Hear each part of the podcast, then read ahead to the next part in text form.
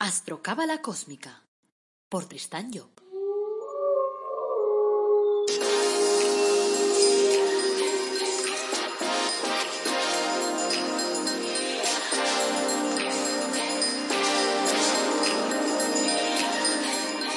Astrocábala Cósmica, episodio 113. Te brindo una calurosa bienvenida a Astrocábala Cósmica, el programa en el que te abordamos las reflexiones cabalísticas la astrología, eh, la cábala, y lo hacemos de una forma que lo puedas entender, de una forma que lo puedas practicar todos los días y que aprendas así pues a conocerte mejor. Este es el episodio 113, es lunes 11 de enero de 2021. Esta es la sección de reflexiones cósmicas y hoy hablaremos de la adolescencia y de cómo combatirla. El título que nos han sugerido es ¿Se cura la adolescencia? Ah, qué mola, a mí me encanta ese título. Soy Tristan Job, tu astrólogo, cabalista y escritor cósmico, y llevo más de 30 años inmerso en esos temas. Antes de arrancar, como siempre, pues quiero recordarte que en la web de tristanjob.com tienes la membresía de directos, donde tú eres protagonista, porque formulas las preguntas, los que te apetecen cada semana, y yo te contesto. Además tienes también la membresía de coaching, que es en la que trabajamos tu carta astral, y ahí te puedo ayudar a redefinir tu camino, a, a saber cuál es tu objetivo de vida, a arreglar lo que no funcione. También encontrarás productos de crecimiento personal únicos en el mundo mundial, como el árbol de la vida personalizado, por ejemplo, o los ángeles personalizados. Y además también te encontrarás con mis libros, tantos juntitos, la más de monos todos ahí colocados. Bueno, también aprovecho para pedirte que me sugieras, como a la persona que nos ha enviado la, pregunta hoy, me sugieras temas que te gustaría tratar para que yo después los trate pues los lunes, que es el día de las reflexiones cósmicas. Bueno, antes de empezar, iniciemos la película con un pequeño cuento. Dice una vez, un miembro de una tribu se presentó furioso ante su jefe para informarle que estaba decidido a tomar venganza de un enemigo que lo había ofendido gravemente. Quería ir inmediatamente y matarlo sin piedad. El jefe lo escuchó atentamente y luego le propuso que fuera a hacer lo que tenía pensado, pero antes de hacerlo, que llenara su pipa de tabaco y la fumara con calma al pie del árbol sagrado del pueblo. El hombre cargó su pipa y fue a sentarse bajo la copa del gran árbol. Tardó una hora en terminar la pipa. Luego sacudió las cenizas y decidió volver a hablar con el jefe para decirle que se lo había pensado mejor, que quizás era excesivo matar a su enemigo, pero sí que le daría una paliza de esas memorables de la que nunca se iba a olvidar. Nuevamente el anciano lo escuchó y aprobó su decisión, pero le ordenó de nuevo que, ya que había cambiado antes de parecer, pues llenara otra vez su pipa y fuera a fumarla al mismo lugar. También esta vez el hombre cumplió su encargo y gastó media hora meditando. Después regresó donde estaba el cacique y le dijo que consideraba excesivo castigar físicamente a su enemigo. Pero quería echarle en cara su mala acción y le haría pasar vergüenza delante de todo el mundo. Como siempre, fue escuchado con bondad pero el anciano volvió a ordenarle que repitiera su meditación como lo había hecho las veces anteriores. El hombre, medio molesto, pero ya un poco más sereno, se dirigió al árbol centenario y allí sentado, pues fue convirtiendo en humo su tabaco y su bronca, su mala uva. Cuando terminó, volvió al jefe y le dijo Pensándolo mejor, veo que la cosa no es para tanto. Iré donde me espera mi agresor para darle un abrazo. Así recuperaré un amigo que seguramente se arrepentirá de lo que ha hecho. El jefe le regaló dos cargas de tabaco para que fueran a fumar juntos al pie del árbol, diciéndole Eso es precisamente lo que yo quería pedirte. Pero no podía decírtelo yo. Era necesario darte tiempo para que lo descubrieras tú mismo. Viviríamos realmente en un mundo muy distinto si cada vez que alguien tuviera un conflicto se acercara al árbol, a un árbol a meditar. Dejemos de lado lo de fumar la pipa porque con la cantidad de conflictos que tenemos hoy en día acabaríamos todos con cárcel de pulmón. O sea que lo de fumar lo dejamos. Pero lo de meditar, eso lo aconsejo. Lo de meditar molaría mucho. Si antes de tomar decisiones, sobre todo cachúmbicas, pues nos paráramos un poco a meditar la, jugada. Seguramente nos pasaría con este hombre que nos calmaríamos, nos tranquilizaríamos y seríamos capaces de abordar las cosas desde un punto de vista distinto. Bueno, Vámonos ya a por el tema de hoy. La adolescencia. Me parece un tema muy interesante. Y la pregunta que me ha planteado eh, esta oyente también. Son numerosas las clientas que acuden a mí para que les ayude con, con adolescentes. Lo curioso es que a menudo creen que sus historias son únicas, que el problema es de sus hijos, que no se dejan manejar, que tienen mal carácter, que tienen carácter muy, fuerte, que son difíciles de llevar. La verdad es que el tema eh, de la dificultad para llevar un adolescente es bastante común. Y además puedo deciros que se repite en todos los países del mundo mundial y en edades cada vez más tempranas. De hecho, yo tengo, por ejemplo, una clienta que me vino hace poco que tiene una hija de 12 años que está en una posición imposible. Pero bueno, vayamos al centro de la, cuestión. Empecemos explicando a qué se debe ese fenómeno llamado adolescencia desde el punto de vista de la cábala. Nosotros, cuando venimos al mundo, lo que nos dice la cábala es que venimos al mundo, ya lo sabemos, en el seno de una madre. Entonces, en el seno de esa madre nosotros generamos un cuerpo que es el cuerpo físico. ¿Vale? Se va organizando dentro de la madre de manera que cuando sale, si todo está normal, pues aquel cuerpo saldrá con todo lo que tiene que tener. Es decir, tendrá pulmones y tendrá riñones y tendrá un corazón y tendrá manos, tendrá pies, etc. Por lo tanto, lo normal es que ese cuerpo salga perfecto, es decir, que salga completo. ¿Vale? Pues ya tendremos un cuerpo ahí en marcha. Pero nosotros no trabajamos con un solo cuerpo. Lo que nos dice la cábala es que nosotros tenemos un cuerpo físico, un cuerpo emocional y un cuerpo mental. El cuerpo físico ya lo conocemos, es el físico, el cuerpo emocional son nuestras emociones y el cuerpo mental son nuestros pensamientos. Claro que nosotros pensamos que todo es uno y que todo forma parte de, un solo conjunto, pero en realidad no. En realidad los, los, otros cuerpos que nosotros tenemos, el emotivo y el mental, trabajan gracias a que el físico les permite trabajar, porque sin el cuerpo físico, claro, no podemos emitir emociones ni pensamientos, pero son cuerpos separados. Y como son cuerpos separados, pues digamos que nosotros no conectamos con esos cuerpos de una forma inmediata. ¿Por qué? Porque todavía no tenemos madurez cuando nacemos para poderlo hacer. Es decir, nosotros cuando nacemos conectamos directamente con nuestro cuerpo físico, que es el primero que sale al exterior. Pero trabajamos con el cuerpo emocional de la madre y con el cuerpo mental del padre. Entonces, cuando se llega a la edad simbólica de 14 años, entonces la persona desconecta del cuerpo emocional de la madre y conecta con su propio cuerpo emocional, que de alguna forma es, como si le estuviera ahí esperando para que empiece ya a desarrollar el trabajo de esta vida. Después, cuando llegue a los 21 años, sucederá lo mismo con el cuerpo mental. Es decir, la, persona desconectará del cuerpo mental del padre para conectar con su propio cuerpo mental. Por eso se dan a veces curiosidades de hijos, por ejemplo, de, padres brillantes, de, padre brillante en este caso, que cuando llegan a los 21 años sufren como una desconexión y de golpe parece como que aquel joven haya perdido una, parte de su inteligencia. Y claro, no es que la haya perdido, es que antes estaba conectada con una que no era suya. Cuando conecta con la suya propia tiene que hacer su propio desarrollo. Pero vamos ahora a lo que centra el tema de hoy, que es la adolescencia. ¿Qué es la adolescencia? Pues simplemente el momento en el que el joven desconecta del cuerpo emocional de la madre. Claro, ahora imaginemos eso en plan gráfico. Imaginemos que nosotros estamos conectados ahí por una manguera al cuerpo emotivo de nuestra madre. ¿Qué quiere decir? Que nosotros sentimos emociones a través de ella. De hecho, cuando te encuentras muchas veces, y yo lo he tratado muchas veces, con madres que, por ejemplo, estaban muy nerviosas, con madres que estaban intranquilas, con madres que estaban pasando por una depresión, te encuentras que su criatura entonces está llorando todo el día, o no come, o no duerme, o sea, les da problemas. ¿Por qué? Porque como si se mimetiza con el cuerpo emocional de la madre, pues la, la criatura reacciona generalmente en función de cómo está su madre.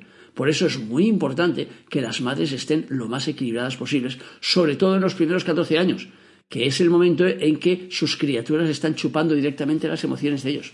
Entonces yo siempre le aconsejo, cuando me vienen madres de esas primerizas, por ejemplo, que suelen estar mucho más nerviosas porque no controlan la jugada y creen que tendría que haber un libro escrito que les dijera cómo tienen que ser madres, cuando es algo natural que se genera por instinto, yo lo primero que les digo es que se relajen, que se tranquilicen, que se pongan música dulce, que se pongan ahí a Michel Pepe, que es uno que hace unas músicas angélicas maravillosas, o que se pongan música clásica.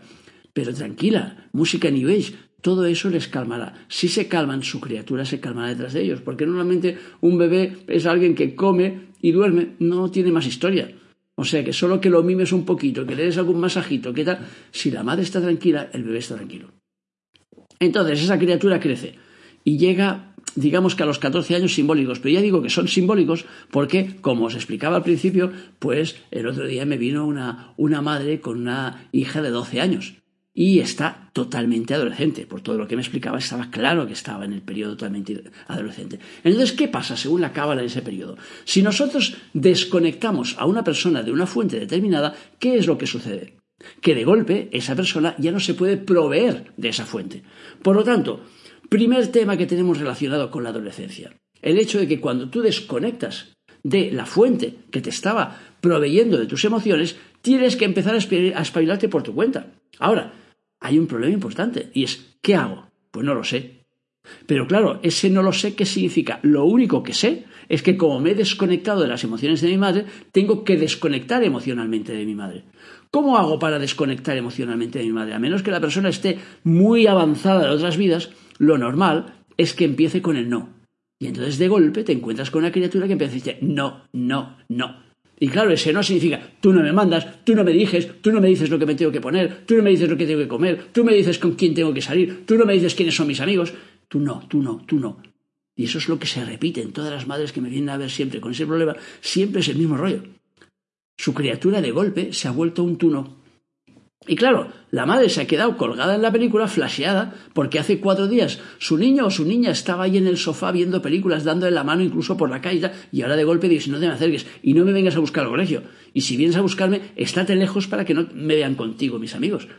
Y claro, la madre piensa, ostras, pues es que mi criatura ha dejado de quererme. Nada de eso. Te quiere exactamente igual que antes. Lo único es que está empezando a descubrir un mundo nuevo. Y ese es el gran drama de la adolescencia. El descubrimiento de un mundo nuevo que es un mundo muy complejo porque es el mundo emocional. El traspaso que hay al mundo mental a los 21 años no lleva ningún problema. ¿Por qué? Porque el mundo mental en sí no es problemático. O sea que piensas más o piensas menos, pero no te genera mayores problemas. Ahora, el emocional sí. El emocional genera muchos problemas. ¿Por qué? Porque la parte emocional es muy compleja de llevar. Es decir, las emociones no se pueden dominar. El elemento a nivel simbólico que representa las emociones es el agua. Y el agua no la podemos controlar nunca. Si tú dejas un vaso encima de una mesa, esa agua se mueve. Simplemente por el hecho de que la tierra se mueve. Pero se mueve. Entonces, claro, si tú le pones un dique al mar, aquel dique aguanta lo que el mar quiere. Cuando el mar se pone bravo, te tira el dique abajo. Y venga, volvamos a empezar. Y eso pasa, por ejemplo, en la costa catalana, en la que cada año tienen que estar llevando arena eh, en verano porque durante el invierno el mar se come, se come la arena que habían puesto el año anterior, se come la playa y les deja tres metros de playa. Entonces tienen que volver otra vez a traer camiones enseñando la arena para volver a coger el espacio al mar. Pero claro, siempre es temporal.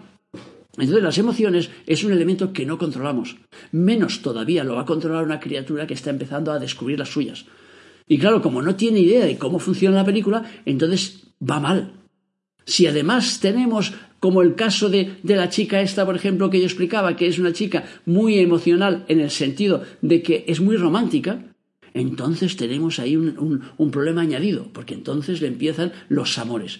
Que quiero novio, que quiero novio, que quiero novio. Venga. Y empieza entonces la parte, más con las mujeres en este caso que con los hombres. Los hombres son un poco más lentos en el desarrollo.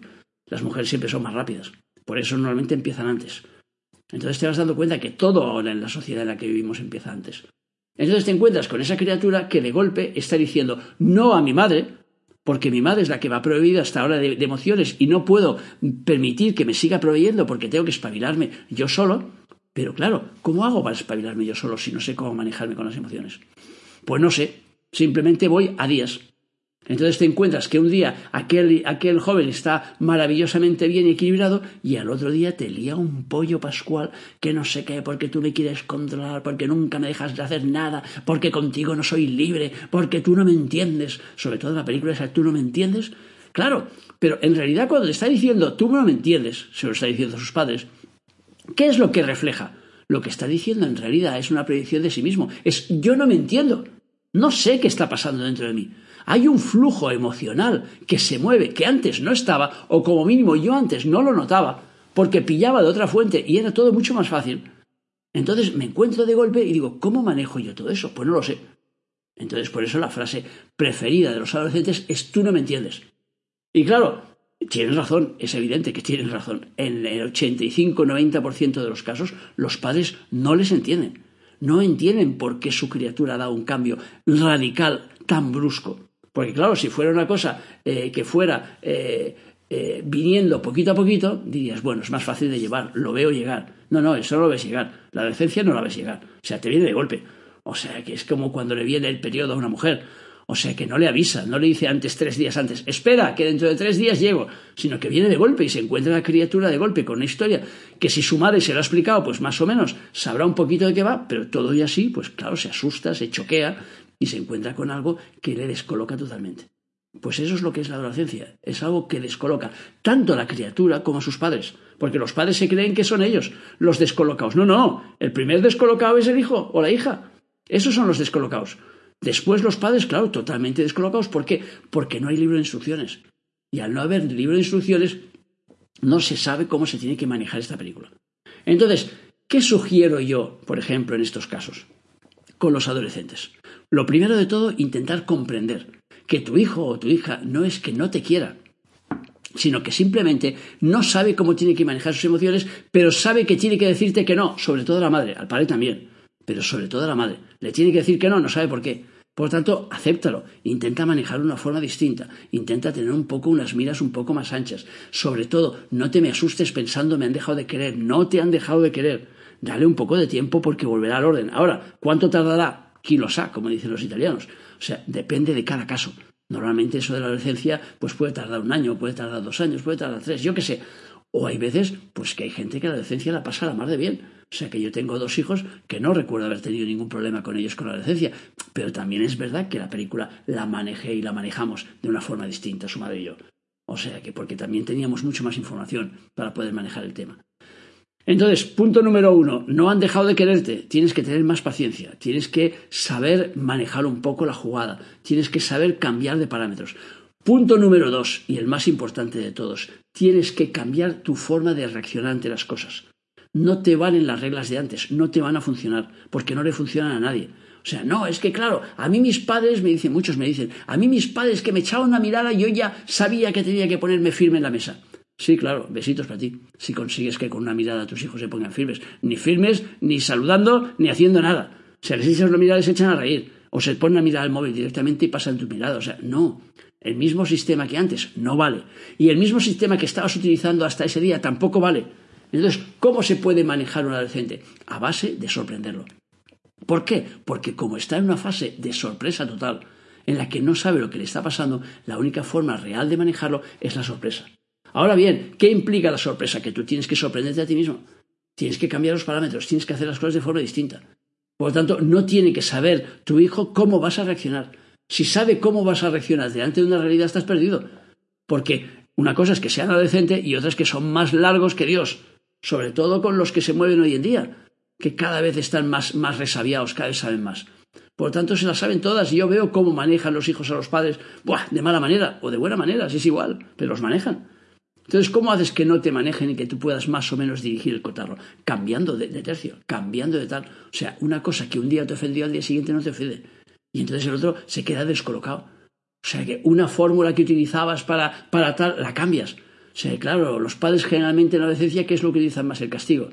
¿Y de qué sirve? De nada, absolutamente de nada. Porque no hacen que su hijo esté más a gusto, ni que se sepa me lleva al mejor, ni que se lleve mejor con ellos. Por lo tanto, al final no les sirve. Puntualmente, ¿qué quieres que te diga? De vez en cuando tienes que reaccionar. Pero ya digo, para mí, el mejor sistema es el descoloque. El hacer las cosas de forma distinta a como lo esperaban. O sea, que en un momento determinado, cuando el adolescente está esperando una gran bronca de Dios porque, porque te la ha liado y tal y cual, en ese momento te quedas así mirando y dices, bueno, la cena ya te la das tú esta noche porque yo no tengo fuerzas. Y te coges y te largas a tu habitación y te encierras. Y al otro lo descolocas y dices, hostia, Debo de haber hecho algo malo porque, es para que mi madre reaccione así y no haga la cena, ay Dios mío, a esta vez sí que la he liado, ya la has descolocado. Por lo tanto, es más fácil que entre en razón y que se recoloque si lo descolocas que si eres tú la que se descoloca todo el rato. Claro que ya digo, no es un ejercicio fácil. ¿Por qué? Porque somos ratas de costumbres. Y estamos acostumbrados como el ratón a seguir allí por el, por el túnel hasta llegar al queso. Y claro, cuando le cambias el túnel lo has fastidiado, tiene que estar buscando ya dónde está el queso. Pues eso es lo que nos pasa a todos con la adolescencia, que tenemos que andar buscando a ver dónde está el queso, pero tenemos que ir cambiando cada vez y haciendo túneles nuevos. Por lo tanto, el juego, si quieres manejarte bien con tus hijos adolescentes, es paciencia por un lado y después saber moverte por el otro. Tienes que hacer como los agentes secretos, que están ahí todo el rato para que no les sigan la pista, por aquí, por allí, que no sé qué, que no sé qué. O sea que un día le coges el teléfono y el otro día eh, no sé qué, la conexión a internet, y el otro día no sé cuántos, y, y que vas cambiando. Y si vas cambiando, tienes muchas más posibilidades de más o menos conseguir que tu hijo entre en vereda que si vas todo el rato a pillón fijo. Ahora, tienes que tener una cosa clara. La adolescencia, como me decían aquí al principio, dice, se puede curar la adolescencia, no es una enfermedad. Por lo tanto, es un tránsito. Y por ese tránsito pasamos todos, unos mejor y otros peor, todos pasamos por ahí. Cuanto más resistencia se encuentra el joven ante su tránsito en la adolescencia, más difícil va a ser esa adolescencia. Por lo tanto, una gran parte de la jugada está en ti, en la persona mayor, en el que lo tiene que dirigir, para aprender a dirigirlo de una forma distinta como lo hacías hasta entonces. Y ya digo, no es cómodo, porque lo cómodo siempre, evidentemente, es seguir haciendo lo mismo. Entonces yo me acuerdo que mi hermano, por ejemplo, pues se leyó un libro de un tío que se llamaba Estivil, que en su época parecía muy bueno y tal, de que para que un niño te durmiera le tenías que dar un pañuelo y cantar una canción y no sé qué historias. Y tuvo su primera hija y le funcionó. ¡Guau! Era una pasada. Estaba el tío encantadísimo con su niña y con el pañuelo que le daba y la tía se quedaba catatónica y durmiendo. Luego tuvo una segunda hija y claro, buscó el mismo sistema. Y aquella el pañuelo no te digo por dónde se lo pasó. Pero se les despertaba cada noche y les daba por saquito venga por aquí, venga por allá. O sea que ni pañuelos ni leches, no hay sistemas.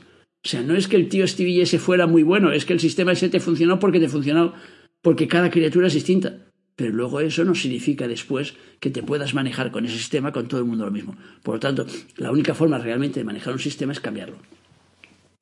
Bueno, espero haberte dado alguna indicación interesante sobre el tema. Espero haberte aclarado alguna duda y que tengas un poquito más claro qué es eso de la enfermedad que le llaman algunos de la adolescencia, que ya digo, no es una enfermedad, es simplemente un cambio. Pero un cambio importante y un cambio sin control, porque el adolescente no tiene ningún tipo de instrucción para saber cómo Copón se tiene que comportar delante de la adolescencia. Por lo tanto, paciencia y mucho, mucho, mucho amor. Bueno, te animo a seguir escuchándome, ya sabes que tienes ciento y pico podcasts para ver sobre astrología, sobre cartas astrales, sobre, sobre cábala, sobre diferentes temas, por lo tanto, navega por ahí y busca. Y como siempre, me queda desearte que tengas un día feliz. Y sobre todo, que te acuerdes de nuestro lema, apasionate, vive, cambia.